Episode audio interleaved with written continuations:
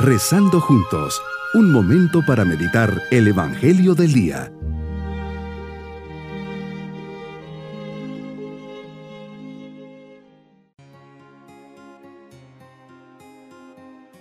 Qué alegría comenzar esta mañana martes de la segunda semana del tiempo ordinario. Les saludo preparando nuestro corazón para nuestra meditación.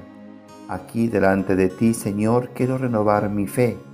Quiero adorarte y reconocer lo grande y bueno que eres conmigo en todo momento. Permíteme descubrirte hoy una vez más. Por intercesión de tu Madre, María, concédeme conocerte y amarte como ella, que mi fe y mi amor me lleven a vivir totalmente para ti. Meditemos en el Evangelio de San Marcos capítulo 2 versículos 23 al 28. Señor, es sábado y caminas entre los sembrados, y tus discípulos comienzan arrancar las espigas al pasar.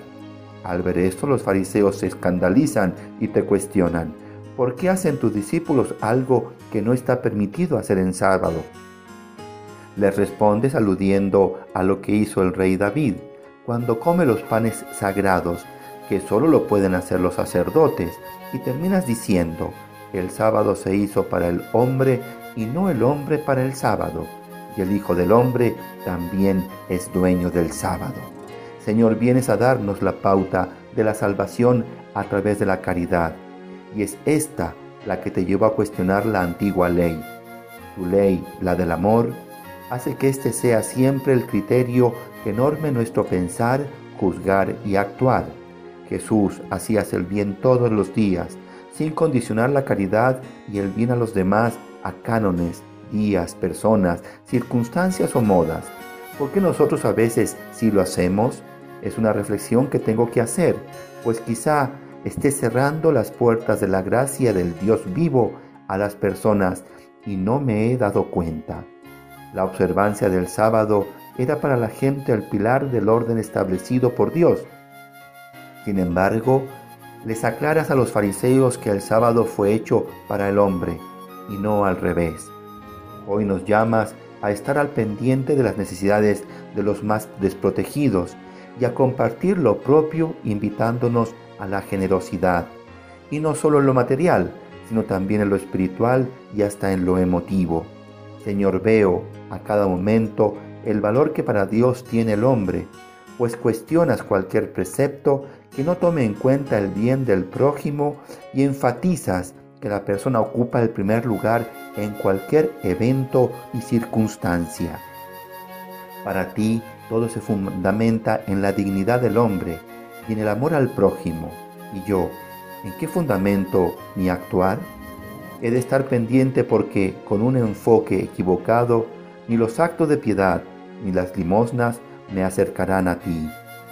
En tu palabra descubro que nos has elegido para ser hijos del Padre, sin mérito nuestro.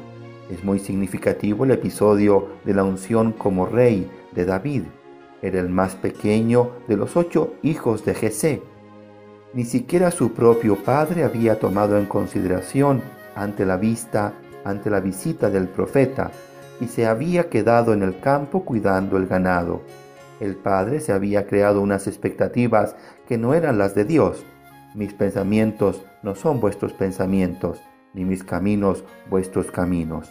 Lo sabemos, pero qué rápido, Señor, lo olvidamos. Señor, muchas veces yo también tengo mis propias ideas de lo que debe ser el cristiano. Me hago mis programas, sigo metodologías y modos de trabajo, trato de entender el porqué de cada una de las cosas y pienso que esa es la mejor y la única manera de seguirte.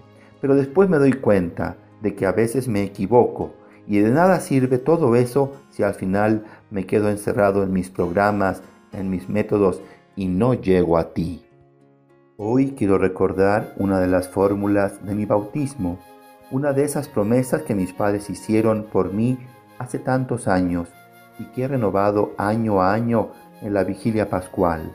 Renunciáis a todas sus seducciones, como son el creeros los mejores, el veros superiores, el estar muy seguros de vosotros mismos, el creer que ya estáis convertidos del todo, el quedaros en cosas, medios, instituciones, métodos, reglamentos, y no ir a Dios?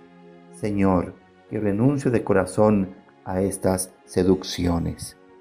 No quiero ser como aquellos fariseos que estaban fijándose si tus discípulos arrancaban una espiga en sábado. Mi propósito en este día, tener un corazón abierto para ver las necesidades de los demás, viendo su bien y no preocupándome tanto de las estructuras y modos y modelos prefabricados de comportamientos. Seré sensible y estaré para ayudar a los demás.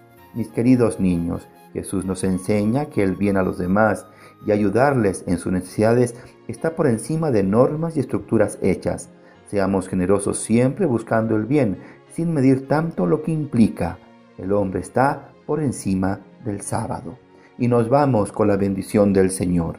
Y la bendición de Dios Todopoderoso, Padre, Hijo y Espíritu Santo, descienda sobre todos nosotros. Bonito día.